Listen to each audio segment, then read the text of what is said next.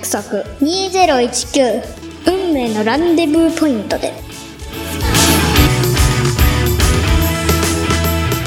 ポッドキャストディレクターのあっちゃんです。そして、よナビゲーターのランダイです。よろしくお願いします。ろしくお願いします。さて、本日のゲストはですね、えーっと、前回、アナラジの世界の11月のマンスリーゲストにもご登場いただきました。来年、2020年の新パーソナリティに決定でございます。番組タイトル、M の世界2030明日の光を担当していただきます。みっちゃんと今日もお母様がおいでくださっております。よろしくお願いいたします。よろしくお願いします。みっちゃんどうですか？来月から新番組始まりますが、かどんな感じ？嬉しい嬉しい。いいっすですね。ね。えー実はですね、先ほどあの、岡田プロデューサーとですね、名刺交換もして、えーその写真も撮らせていただいたんですけれども、まあ、社長同士のなんかこう、名刺交換みたいな感じですね。あの、非常に微笑ましいというよりも、すごい現場に立ち会ってしまったみたいな、そんなような、あの、先ほど、名刺交換を拝見させていただいたんですけれども、あの、昨年ね、そういう意味では、あの、え1年間、みっちゃんにとってですね、どんな1年だったかな ?2019 年っていうのはどんな年だった？えー、どんな年？うん、楽しかった？それともなんか、普通？それとも、あんまり？どんな感じ？楽しかった楽しかった？何が楽しかった？あえー、アップルストアに行くことアップルストア行くことで。そうだよね。でね、あの、何枚か写真を見せていただいたんですけど、みっちゃんの表情ってすんごい豊かなんですよね。今一応顔出し NG でやってるから、もう、なんていうかな、皆さんに伝えたいんだけど、このもどかしさ、ディレクターとしてのね、どうやって伝えたらいいんだろうっていうね、そう。もやもや感が。だって一番見てほしいところを、とりあえず今は NG なんですね。いろんな意味でね。うんだから、そういう意味では、あの、アップルストア行った時に、アップルストア行った時に、どんな時にすっごいワクワクする？例えば、新製品の発売日とか。おー新製品の発売日ね。並んだりする？並んだりはし並んだりはしない？新しい製品を見る？見る。で出たら見る。まず、新しい製品が出た時って、どこに注目するの？iPhone だったらカメラ。カメラ、とディスプレイ。ディスプレイ。とか。うんどこが変わったかとか、どこが最新で何がどうなったかっていうとこ。そこだよね。そういうことそういうことだよね。うんでも、音にすごく、あの、なんていうかな、豊かに反応して、響いて、それを自分なりになんでそれが好きだっていうことの説明をね、あなぜこういうこと言ってるか、第1回目の配信をね、この間、配信っていうか、あの、収録をね、聞かせていただいたときに、すっごくね、あの、伝わる言葉で伝えてくれてるから、あの、なんて言うんだろう。そこにね、やっぱりね、愛があるんだよね。すごく。マック愛っていうか、うん。だから、ただ好きとかじゃなくて愛があるの。だからね、それを聞いてると、買いたくなるっていうよりも、愛おしくなるんですよね。マックのその、スタイリングとか、うん。その、スティーブン・ジョブズがね、どういう関わり方をして、えーまあ、どういう衣装を終えて、で、それの中で生み出したそのマックの商品というよりは、もう分身みたいなものだから、それに対する愛情。だから、マックのそのコンピューターとか、あのなんて生み出し、うスティーブン・ジョブズとかが生み出してきたものに対する見方が、てか感じ方が変わったのは正直なとこかな。私はどうしてか Windows を使ってきたんですけど、それは機能とか、あの、えーっと、機械として見てたものが、そうではなくなってくくる感じ。だから、そうなんですねうんだからなんか、それは不思議な感じで、みっちゃんがそういうお話を聞いた後に、それをスタイリングとかいろんなことを見たり聞いたりすると、なんか違う命が吹き込まれたみたいなね。なんかそんな違う見方ができる。だから、なんか不思議な感じでね、なんかちょっとスピリチュアルな話をしましたけど、でも、みっちゃんの視点とか、みっちゃんの声とか、みっちゃんの感性っていうのは、そういうなんかね、私はそういう受け取り方をしたので、うんなんか、シンプルにね、Mac がただ大好きじゃなくて、その奥にある愛情っていうのをね、すごくね、感じたんですよね。そういう意味ではね。みーちゃん今最新って何 ?Mac って。アップルの。一番新しいやつは、うん MacBook Pro。MacBook Pro。それ、どこがいい？どこがいい？あ、スピーカスピーカスピーカーなんだ。ー。音がいいの？ー。うん。プロプロ用にあスピーカー大きくなって。あ。ああ、そういうことね。へえ、そうなんだ。そそれ知らなかった。うん。うん。それ大きくなるっていうことは、えっ、と、高音とか中音とか低音とかそれぞれ音のバランスもあるんだけど、やっぱり音は良くなってってるの。やっぱり。うん。やっぱりそれはあるんだ。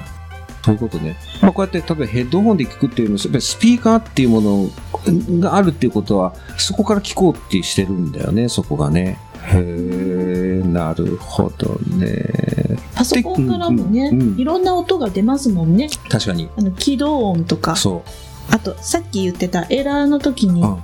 音が鳴るとかね。そう。だからね、コンピューターとの関わりが変わるんだな、これまた。そういうところに、こう、スポットを浴びせてもらうとね、そういうことも、みーちゃんの M の世界ではですね、あの、語ってるのね。そういう意味では、その、Mac 愛っていうか、愛を持った、えっ、と、機能説明じゃないの。Mac のその、自分の好きなものに対しての愛をこう注いだことを言葉にして伝えてるから、これ、なんていうかな、その、Mac が大好きな人にとって繋がった時のその喜びってのは多分ひとしおだと思うんですよね。うんで、Mac を、あじゃなくて Windows 私の使ってる人間が Mac の見方が変わったりとか、これが不思議な世界なんですよ。ただマニアの話じゃなくて、そこからこの物の見方を変えてくれたりとか、っていう番組なので、ぜひね、そういう意味では、あの、いろんなことをこう感じながら聞いていただけると、あの、M の世界っていうのは、あの、どんどん広がっていくかなっていうのもあるんですね。それともう一つ大切なのは、あの、この M の世界のオープニングとエンディングは、みっちゃんが作ってくれてるんですよ。そうなんですね。で、さっきもね、ちょっとここで視聴させていただいたんですけど、あのー皆さんにね。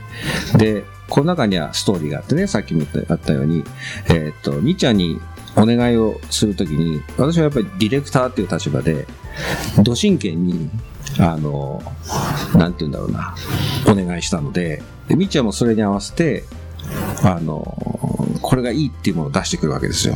ここがやっぱりの勝負だったりとかね、するんですよね。でも、そうやって切磋琢磨して、私たちが一緒に作った番組なので、これはどこに出しても恥ずかしくない。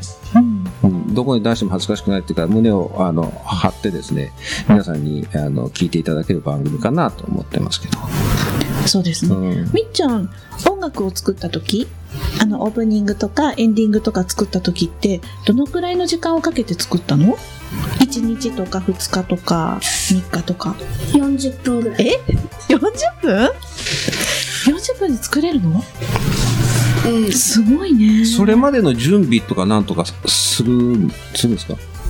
準備。準備は、スイッチが入るまで、例えば、あるじゃないですか。いみんないろんなこう、あの、音楽作る人っていろんなパターンがあって、ガッと40分で作っちゃう人と、例えばなんか、こう、えっ、と、ノートにこうして、ああしてっていう、いろんなそう、そう、あの、クリエイトするときの手順ってあると思うけど、みーちゃんはもう、お作ろうと思って40分でできたみたいな、そんな感じ？うん。ほど。そうなんだ。その曲を作る時は、その、ご自分の Mac を使って、いや、iPhone で。iPhone で作れるの？そうなんだ。そこからだよ。私全然知らないよ。どうしよいや、いや、さっき聞いてもらったでしょ？さっきその、ここで視聴、皆さんにしてもらったんですけど、う。うん。あの、iPhone でつ作った、iPhone でまず作れるの？っていうのもあるけど、うん。その精度っていうのを、こう皆さんよく聞いていただくとあれですけど、え、iPhone でこういうふうに作るんだっていうのが、その、お驚きがあるんですよね、今の話ですね。iPhone で作れるんだ。うん。それって iPhone で、ごめんね、しあの、素人の質問だけど、iPhone で作るっていうことは、みんなしてるの？普通のことなの？みっちゃん特有の作り方なの？いや、あみんな、みんなやってんの？作り方。iPhone で作れるんだと思ったの？今の話聞いた時ね。あの、要は、いやー、すぐできた。すぐできる？うん。iPhone でいろんなアプリ入ってるじゃない？うん。何のアプリを使うの？ガレージバンド。あ、聞いたことある。見たことはある。使ったことない。iPhone にもともと搭載されてるやつ。そうか。あるのは知ってる。でもそこまでのクオリティでできるかどうかって言ったら、どうかな？どうかな？どうかな？頭抱えちゃうね。うんだから、そこなんですよ。あの、何かを使ったからじゃなくて、そこがやっぱり才能というのか、その感性っていうのか、そこが、えーあの、みっちゃんなんだろうなっていうところはありますよね。あの、じゃあ、それはあるのも知ってる、その使い方も知ってる、でもそれがクリエイトできるかって言ったらまた別な話なので、そこのところ。だから、あ今、初めて知ったもん。PC で作ってると思ったもん。はい。そうだったんそうですそうなんだ。だだだだってあの、おね、内容の音楽だったから、その、なり方とか、その、組み合わせ方だから、でも、うそのチョイスの仕方とかね、その、要は編、えっ、と、編曲の仕方とかっていうのもあるので、あとリズムとかね。だからそういう意味では、型はあるにしろ、チョイスとか、その、こはセンスだから、ええと思った今、iPhone で。へえ。また見方が変わったな、それは。だから面白いね。そういう意味では興味深いですよ。そういう意味ではね。そうするとさ、みっちゃんさ、来年番組始まるじゃない、うんで、しばらくは多分そうやって、みっちゃんの好きなこと、しばらくってずっとそうだったけど、自分が興味持ったことをどんどん発信してもらうのがいいなと思うんだけど、どんな、どんな感じ今、さ、始まるぞって1月から。うん。どんな感じ？どんな感じ？うん。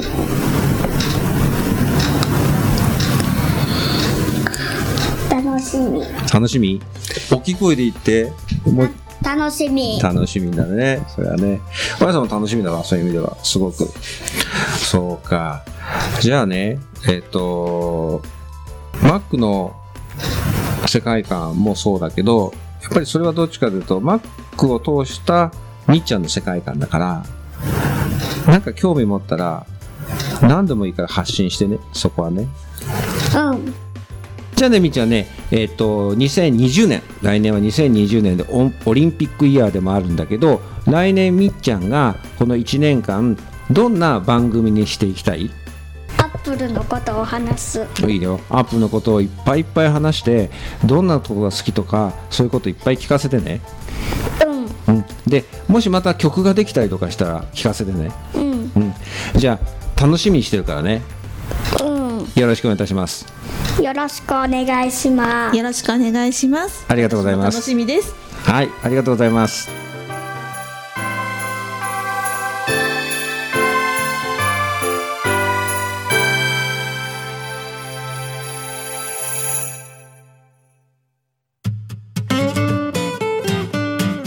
ポッドキャストディレクターのあちゃです。そして、ナビゲーターの万代です。よろしくお願いいたしますよろしくお。願いします。そして本日のゲストです。えー株式会社声ラボで私も大変お世話になっております。岡田正宏さんです。よろしくお願いいたします。よろしくお願いします。よろしくお願いします。今年1年ありがとうございます。えこちらこそありがとうございます。もう岡田さんがいなければこのアナラジという番組はあのありませんので、はい。もうそこをお私がお伝えするとなると1時間や2時間では済まないので夜通しになってしまうんですが、まあ、そこをちょっと手短にねはい。えー濃縮した形でお伝えさせていただきたいなっていうのと岡田さんに今年の1年を振り返ってですね、えーお話を聞かせていただきたいと思います。はい。あの岡田さん今年1年いかがでしたでしょうか？そうですね。あのまあ今年もポッドキャストはかなり、えーお問い合わせが増えてきて、はい。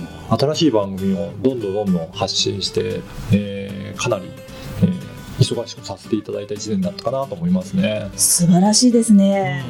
今何番組ぐらいありそうまですすね。40超えたかなぐらい。はい。そんなに？それはい。えっ、と声ラボから発信してる番組がそれぐらいで、はい。世界的にはもう300万とか番組数増えるぐらい相当増えていてこの間あの2019年の必聴ポッドキャスト番組ということでアップルからあのポッドキャスト番組の発表があったんですが最もよく聞かれたポッドキャスト番組っていうのを発表があってその時に2019年は当たり年だっていうふうにも記載があったので、うん相当いろんないい番組が開始されたんじゃないかなというふうに思いますね。なるほどねなるほど。ポッドキャストっていうと私もあのインスタグラムの方で、はいあの番組の公式インスタグラムということで更新させていただくんですけどその時にあのやっぱりアプローチかかってくるのは海外のポッドキャスターたちっていうのをすごく実感してて特に今年は後半夏以降にそのまあえっとフォローしたりとかフォローされたりとかいろいろですがアクセスがすごくあってですねそこのところがポッドキャスターってやっぱり海外なんですけどもやっぱりすごくあのこ国内でポッドキャスターっていうよりは海外の人たちのその動きというかうん。特にアメリカだけじゃなくて他の国ですよね、はい。ヨーロッパとか、まあ、イギリスもそうだしヨーロッパ圏のポッドキャスターたちがうん。ああのポッドキャスターっていうそういうあのタグをつけるとハッシュタグをつけるとやっぱりこうアクセスしてくるっていうのは、あのすごく感じましたね。そうですね。それで各社も結構音声配信に力を入れてきてるかなというふうには感じていてまた来年もなんかいろいろとそのあたりはもっともっと発信する人が増えてくるんじゃないかなと思いますよね。そうですよ確かにね。ね。Spotify もそうですね今年は。ねえー、と2018年ですね、はいの時にかなり投資をされていて、でポ Spotify から何百億円とか投資してポッドキャストが配信できるように仕組みもなっていってるので、うん。そちらのポッドキャストの方あの Spotify からポッドキャストも聞けるようになりましたし、うん。あとは Google もかなり力を入れていて、はい。今検索対象にポッドキャストもなるようになったので、うちの番組を Google で検索するとポッドキャストはそのブラウザー内で聞けるようになったりとかそうですそうよねいうふうにして本当に音声配信各社力入れてき入れてきてるなというのを感じますね。ホットですよね。ホットですね。うん。うん。ね、今やらないでいつやるよって話そうじゃないです本当にそうなんかです。よ。そう来てますよね。来てますね。とっても来てる感じがあってだからその当たり年の1月から岡田さんにねこうおお力添えいただいて番組できたっていうことはまあご縁もそうなんですけどやっぱり流れなんだなっていうか、ん。っていうのはね感じましたね。確かにそれとあのー小田さんのその代名詞的なですねまあもちろんあの経営者の志っていう番組もしてらっしゃるんですけども、はい。あのポッドキャストで人生が変わる、うん。まさにこの言葉通りなんですよ、うんうん。それ以上でもそれ以下でもまさにそうなんですよね。その言葉を体現しました。はい。うん。はい。大家さんもね番組配信してだいぶこの1年変わったんじゃないですかね。全然変わりました。だってしばらく東京なんて来たことないのに東京何ヶ月おきにとか来れば来ただけ毎日毎日本当にワクワクドキドキでこう打ち合わせとか合わせていただいてあのーとにかくあの一時何もしないって決めて何もしてなかったんです普通にサラリーマンの生活をあのーなんていうかなあの送ってたんですけどもポッドキャストしてから普通のサラリーマンではいられなくなってきてるのはうん。ありますよね。だから人生が決めうん決めたんですけど番組を作ると決めたらもう人生変わらざるを得ない、うん。そうですね。それだけ本気度合いが素晴らしいですよね。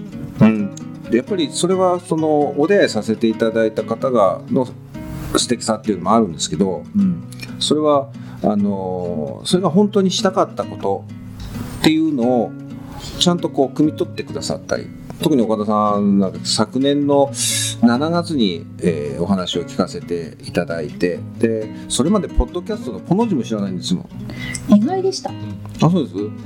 だってポッドキャストがこの世の中にあることを知らないんですもんやっぱり知らない方もいらっしゃるんですね。そうなんですよね。うん。うん多分その言葉があったとしてもあの素通りだったんでしょうね。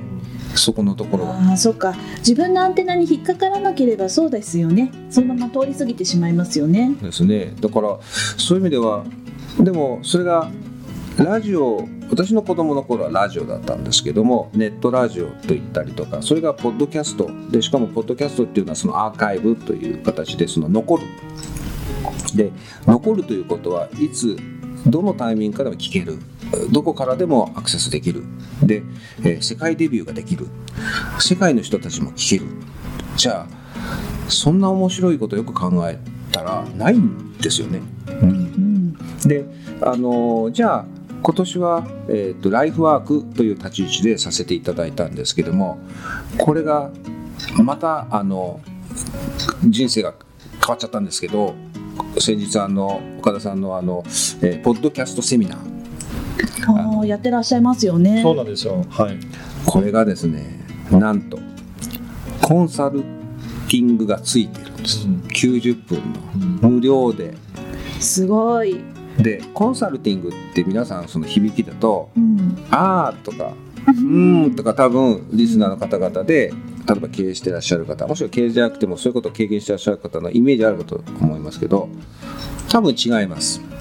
はっきり申し上げます。違います。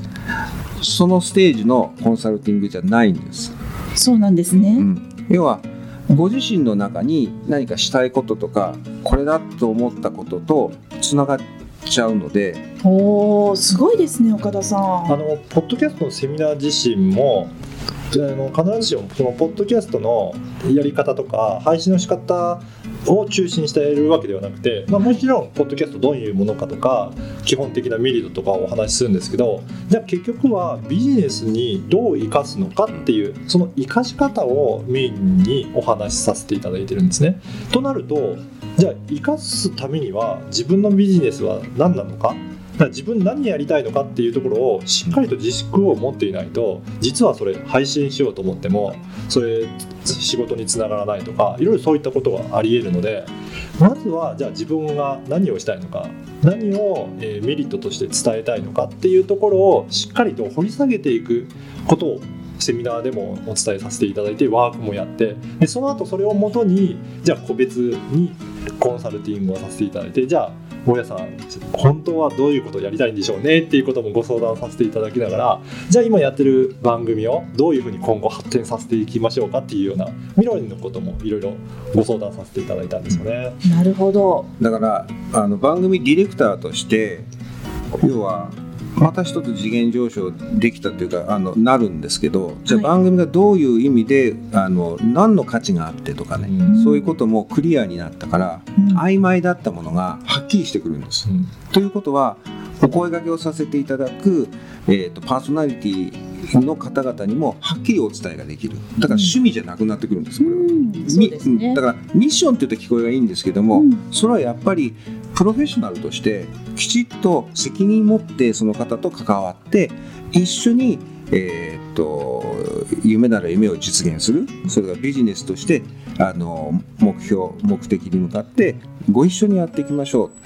でその中にポッドキャストというものの位置があってそれで自分らしさとかその人のあの個性とかいろんなものをこう発信していく、うん、っていうことがあのまだまだ私もあの学ばせていただかなきゃいけないっていうか学ばせていただくんですけれどもでもそのきっかけこれが12月のこの最後の月にですねこの師走にこう感じさせていただけたっていうのもこれこれ旬な今思いなんですけど、あのやっぱりそのもちろんビジネスにどういうふうにつなげるかもあるんですけどはい。そうじゃないやり方も実は私自身あるなと思って、はい。先ほども趣味でとおっしゃったんですけど、うん。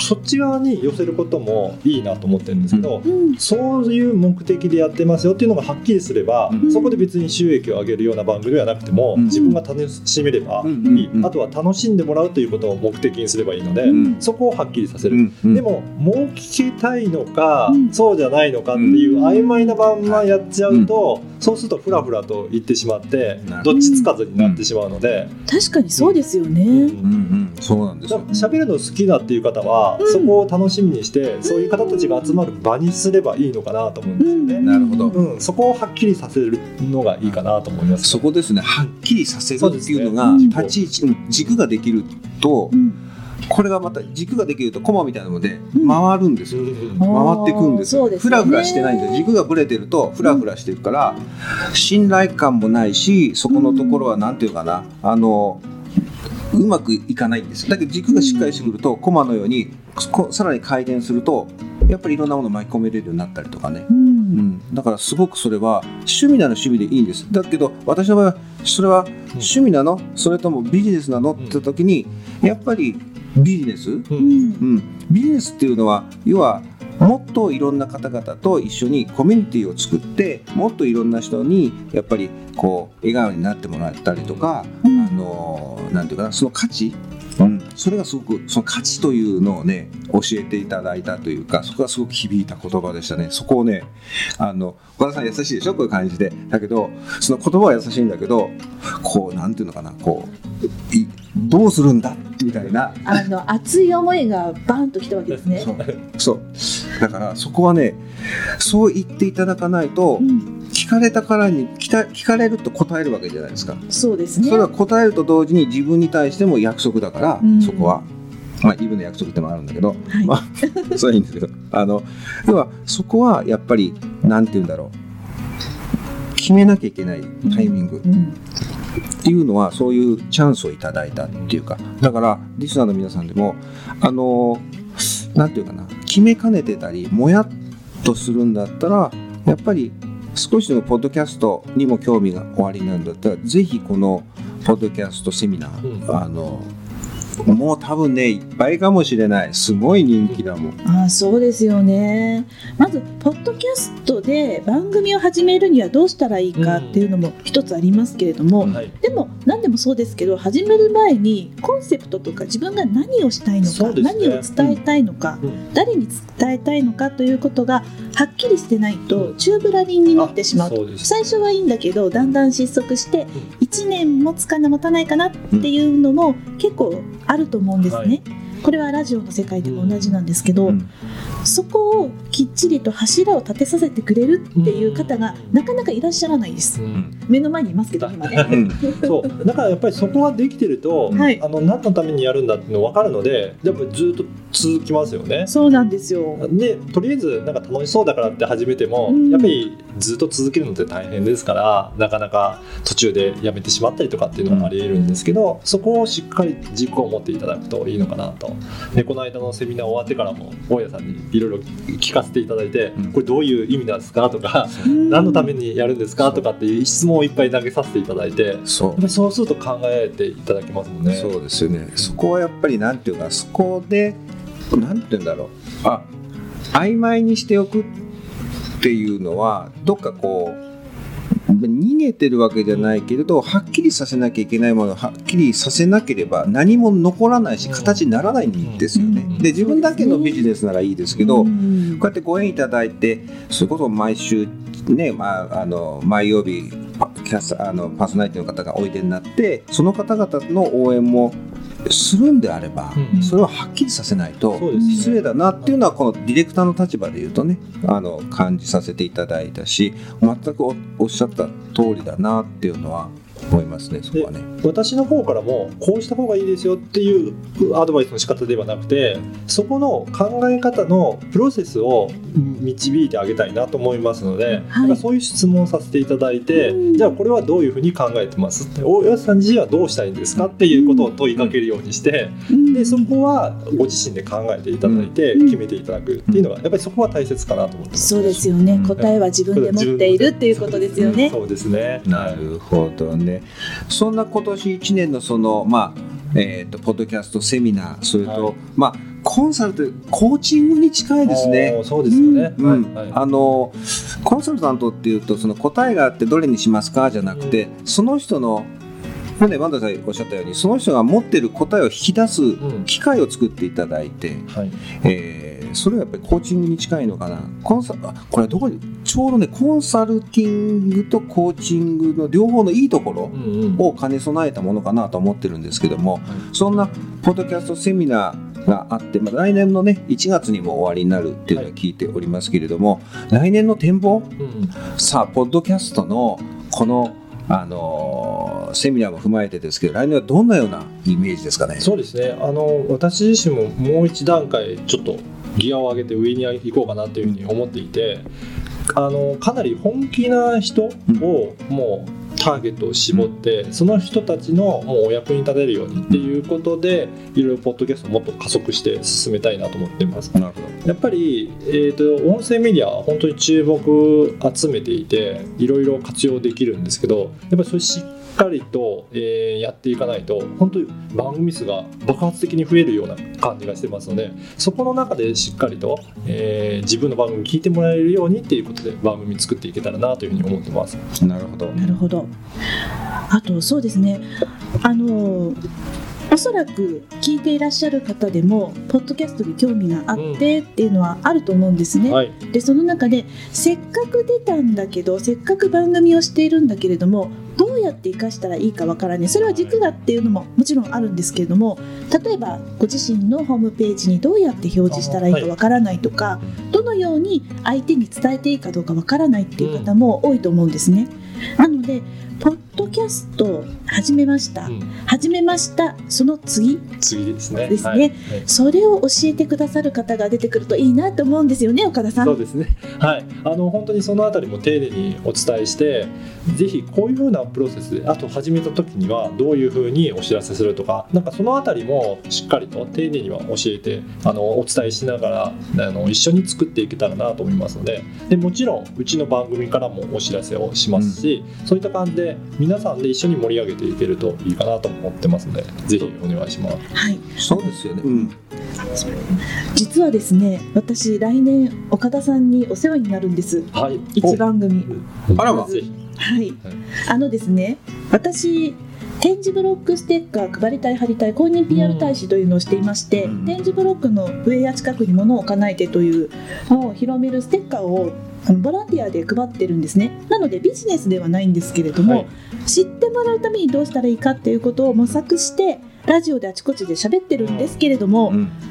アーカイブが残るということ、あとは広く知れ渡ることにはラジオもいいんですけれども、うん。ポッドキャストもいいなっていうことは前々から思ってたんです、はい。うんただ自分でどうやっていいかわからなくってそれでちょっと他の方を通じて岡田さんを紹介していただいたという流れがあったんですね。なるほどね。はい。そういうことそういった本当にアピールしたいものが軸がはっきりしてる問題さんのような方は、やっぱりそういったアーカイブでずっと残していくと、うん。今まではすごくいい貴重なお話いただいたものが、まあ、ラジオはまあそのリアルタイム性は重視されてると思うんですけど、うん。なかなか消えてなくなってしまうのがもったいなんです流ないところがれてしまうんですよね、はい。あのありますよね。フェイスブックのタイムラインみたいなそうなん感じでですよね、うんはい、なのでそのあたりは他の SNS のメディアも今いっぱい出てきてるのでうまく組み合わせることによって今も盛り上げていきながら過去の配信も蓄積していくっていうようなそういったところをやっていかれるともう本当にどんどんどん広まっていくんじゃないかなっていう気がしますよね。はい、うんなのでよろしくお願いしますぜひお願いします。はい。楽しみですね。それはねう。ん